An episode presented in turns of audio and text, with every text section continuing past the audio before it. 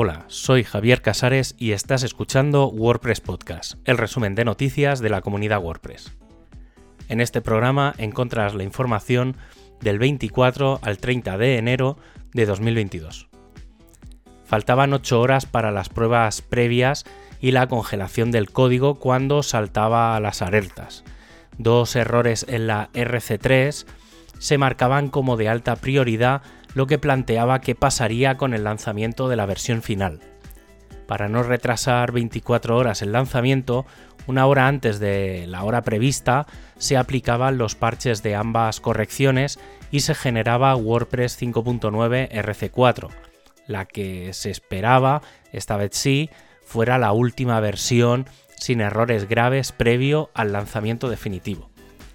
El resto fluyó como estaba previsto, hasta que se dejó todo listo y se congeló el código.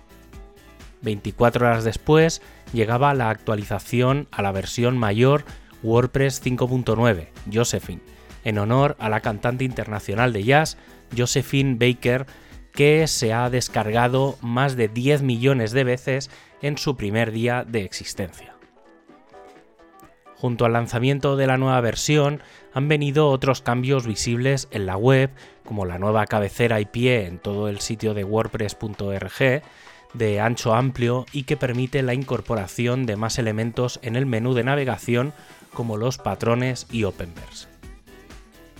Aunque si queremos podemos ir un paso más allá y es que ya se está pensando en WordPress 6.0 y en lo que a nivel de edición es posible que veamos.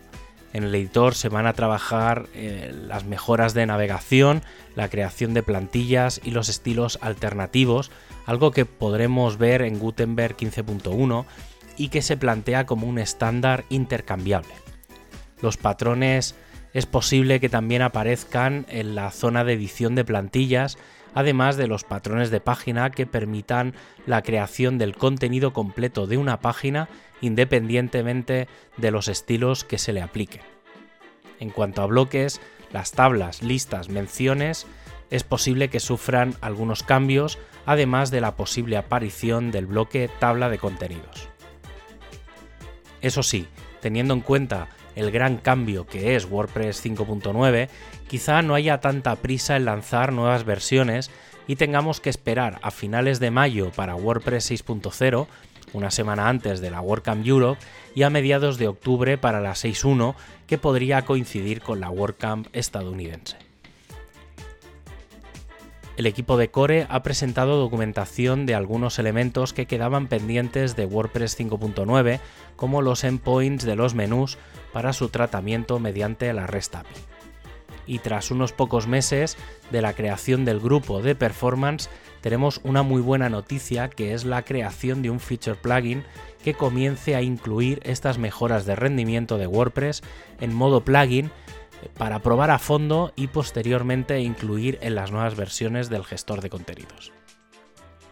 Pero mientras llegan todas las mejoras y novedades, ya se tiene en marcha la preparación de WordPress 5.9.1,